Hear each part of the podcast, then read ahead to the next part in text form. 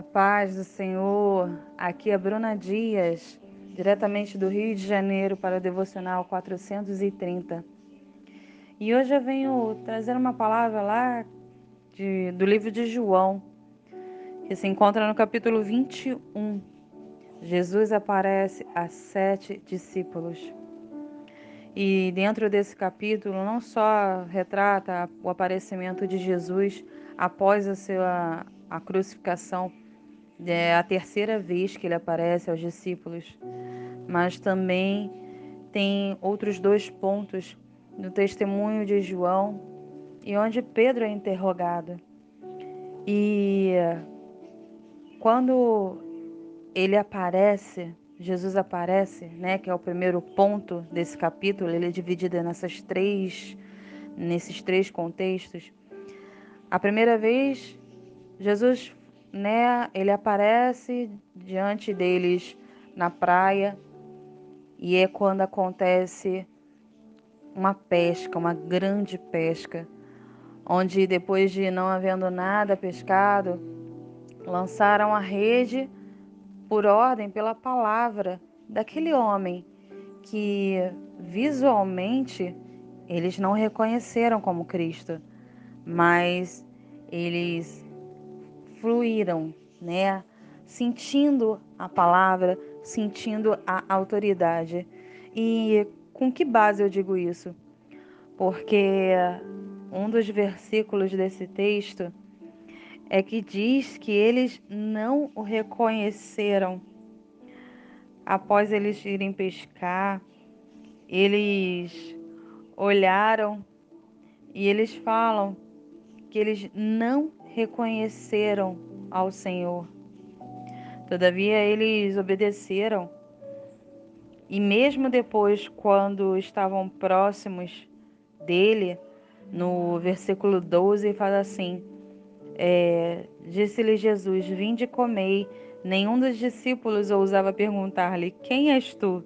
Porque sabiam que era o Senhor, mas não sabiam porque aparentava ser o Senhor, mas sim que reconheceram nele o poder e autoridade que somente Jesus tinha. Eles só conheceram um como o Senhor. Não teria outro homem, não haveria outro nesse mundo que pudesse ter essa autoridade, a qual ponto dos próprios peixes obedecerem o mar e o vento, e não tem outra explicação. No versículo 4, diz que os discípulos não reconheceram que era ele. Eles reconheceram a autoridade. E daí eu já te dou uma, um insight, uma ideia que o Senhor veio ao meu coração lendo isso. Muitas das vezes as pessoas vão olhar para você e não vão te dar o valor. Muitas das vezes as pessoas não vão reconhecer na sua aparência, nas suas posses, no que você mostra, a autoridade que só o Espírito Santo pode te dar. Mas é quando você se permite obedecer, quando você faz, quando você executa, nas suas ações, nas suas palavras, nos teus resultados, o Espírito Santo trabalha ele age e não tem quem ouse falar que não seja Deus sobre a sua vida e sobre os seus projetos e sobre os seus sonhos. Sua família, sua casa, tudo está rendido a Deus mediante você entrega esse amor e autoridade ao Pai. Reconheça, não aparência, não olhe, não pense nessas imagens, né, como uh, católicos e outros, outras religiões têm de Cristo com aquele olhar azul, com aqueles cabelos lourados, né, alourados, queimados de sol, aquela perfeição. Não. Sabemos, né, procurando historiadores, procurando ler a Bíblia, que Deus não não formou dessa maneira. Jesus não era assim, né? Mas ainda digo além, em vida antes da cruz ele já não tinha essa formosura, E após a cruz, nenhum deles menciona beleza. Em todos os relatos, em todos os testemunhos onde Cristo apareceu após a crucificação, quando ele apareceu, quando ele veio diante de Tomé com o furo dos cravos nas mãos, a falar com Maria, agora com os apóstolos, em todos os momentos. Em nenhum se fala de beleza, mas do espanto, da glória e da maravilhosa é, presença de Deus. Então, que o Senhor nos use dessa maneira. E indo adiante, algo que eu não posso deixar de falar, o meio do capítulo, o Senhor puxa Pedro para uma conversa. Pedro, se lembramos bem, é o apóstolo que é o sanguíneo, aquele que quer o resultado, aquele que quer em algumas situações tomar a frente, né? Lembramos do fato que ele puxou a espada e correu, cortou a orelha de um dos oficiais do rei e que eles estavam para prender Jesus. Mas era necessário que acontecesse. Então, Pedro passou por um processo, né, diante ali da cruz, diante da aparição de Cristo, e após vivido, ter vivido tudo isso e o tratar de Deus com ele o tempo inteiro, pela terceira vez Jesus apareceu. E não vamos falar de números agora, mas convenientemente, três vezes Pedro foi questionado por Jesus. E três vezes Jesus o perguntou: Pedro, Simão, eu vou, eu vou repetir a pergunta de Jesus. Simão, filho de João, tu me amas? Olha só, Pedro, quando Cristo chamou ele para o chamado mesmo, né, para a obra, para a missão, ele falou: Agora se chamarás Pedro, pedra, e sobre ti edificarei a minha igreja. Essa palavra foi lançada por Cristo e a partir daí foi o momento de trabalhar, de moldar o caráter, de moldar diante das falhas, fraquezas. Pedro foi sendo moldado. Entenda isso, nenhum de nós somos perfeitos, nenhum deles eram perfeitos, cada um tinha o seu ponto fraco e o seu ponto forte, vamos dizer assim. E naquele momento Pedro foi questionado. E quando Jesus fala com Pedro, nas três vezes ele fala, não como Pedro, mas trata ele como Simão. Simão, filho de João, não remete ao passado? Tu me amas?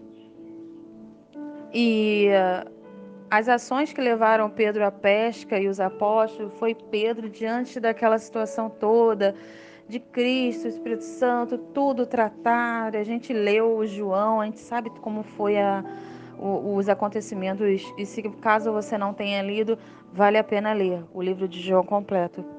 Te aconselho. É transformador. E o que, que acontece? É, passado tudo isso, Pedro pegou e olhou aquela situação e decidiu ir pescar. Ele era pescador, ele foi pescador antes de ser pescador de homens, ele era pescador de peixes. Em um momento, creio eu, de ou seja saudade, ou seja é, aquele sentimento de né, fazer algo ah, para querer buscar paz, talvez. Só que quando a gente encontra Jesus, a coisa muda.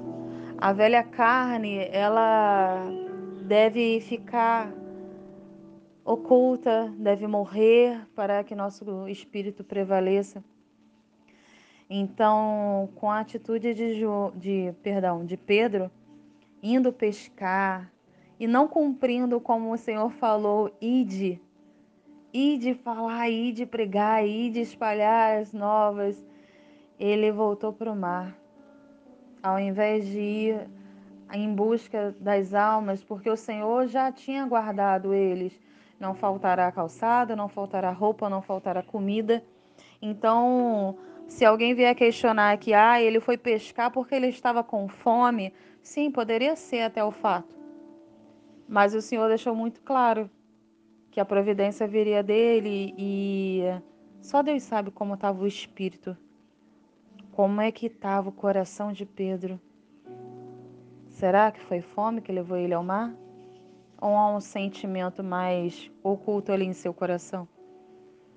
O Senhor sabe, assim como nós, que quantas vezes a gente vacila e oscila em ansiedade, nas preocupações e angústias da vida. E Pedro, três vezes questionado por Jesus, olho no olho, ele falou: Tu me amas? E Pedro respondeu: Senhor, eu amo. Sim, Senhor, tu sabes que te amo. Só que na terceira vez, eu creio que, como ele, eu e você, a gente também ficaria um pouquinho triste, né?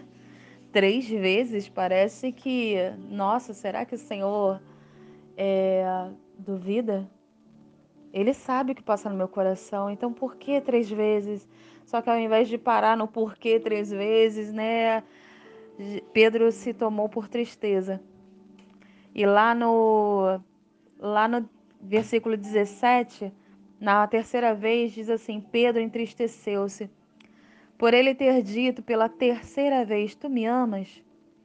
E respondeu-lhe: Senhor, tu sabes todas as coisas, tu sabes que eu te amo. E Jesus lhe disse: apacenta as minhas ovelhas. Nas três vezes, quando Pedro respondeu, Tu sabes que eu te amo, eu te amo, eu te amo, eu te amo. Eu estou enfatizando a resposta de Pedro, me colocando no lugar dele. Tu sabes que eu te amo. E três vezes ele falou: Eu te amo.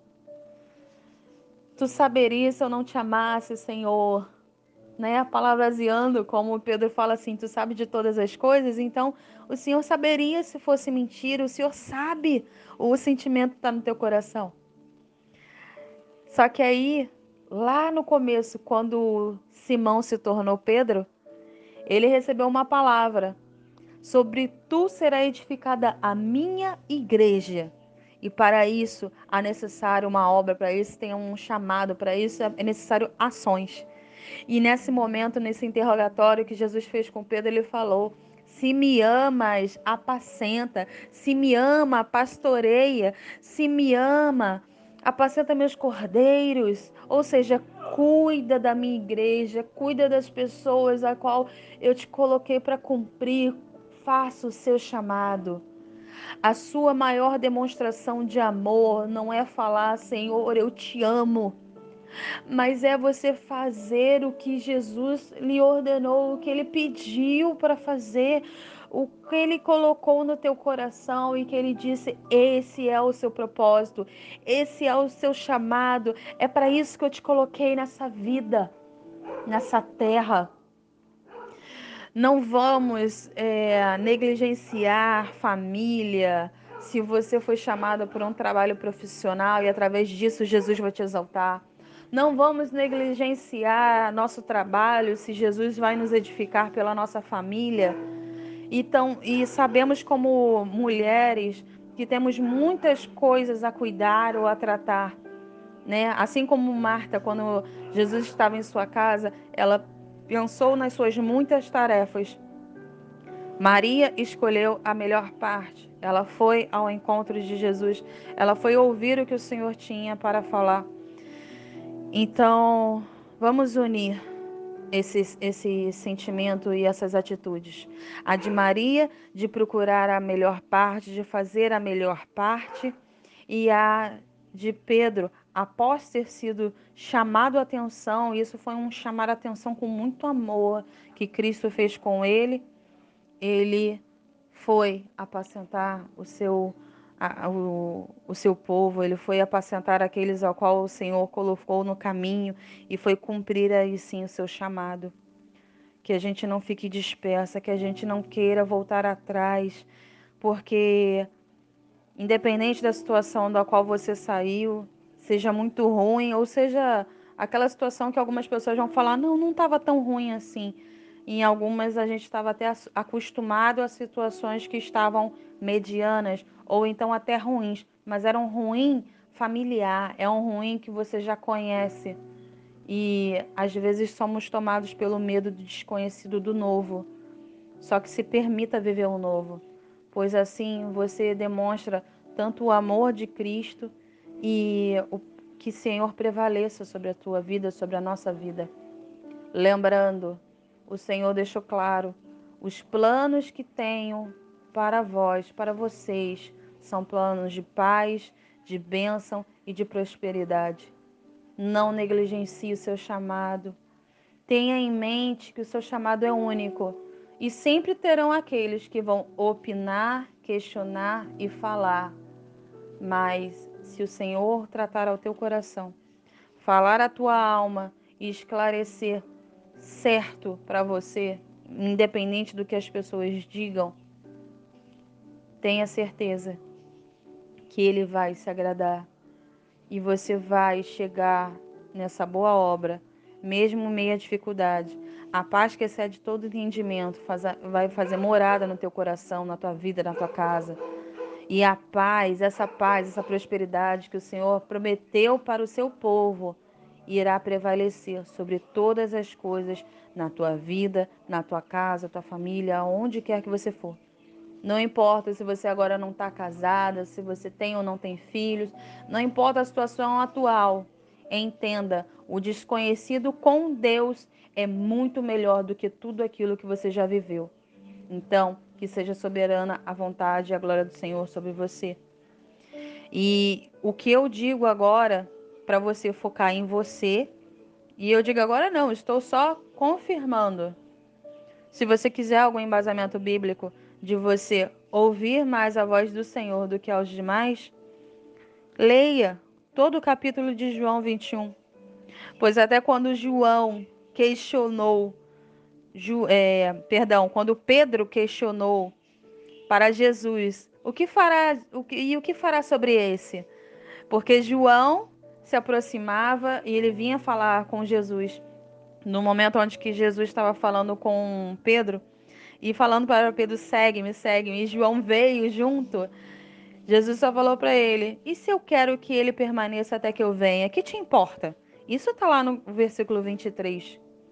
Ou seja, cuida do teu, faça o seu, cumpre a sua parte e você terá grandes coisas a testemunhar. Então entenda, todas as coisas prevalecem diante daquele que crê. Que Deus te abençoe e o Espírito Santo faça morada na tua mente, no teu coração, na tua casa, na tua vida, para te clarificar e te dar a boa direção a qual ele tem para seu chamado. Deus te abençoe em nome de Jesus.